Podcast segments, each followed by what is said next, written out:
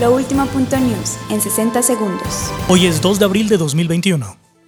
Las calles que rodean el Capitolio de Estados Unidos en Washington, así como las oficinas del Congreso, han sido cerradas este viernes con una fuerte presencia policial debido a una amenaza a la seguridad. Según la policía del Capitolio, un coche embistió a dos oficiales. Un sospechoso está detenido. El helicóptero Ingenuity que llegó a Marte en el vehículo Perseverance de la NASA se prepara para realizar su primer vuelo con motor sobre la superficie marciana.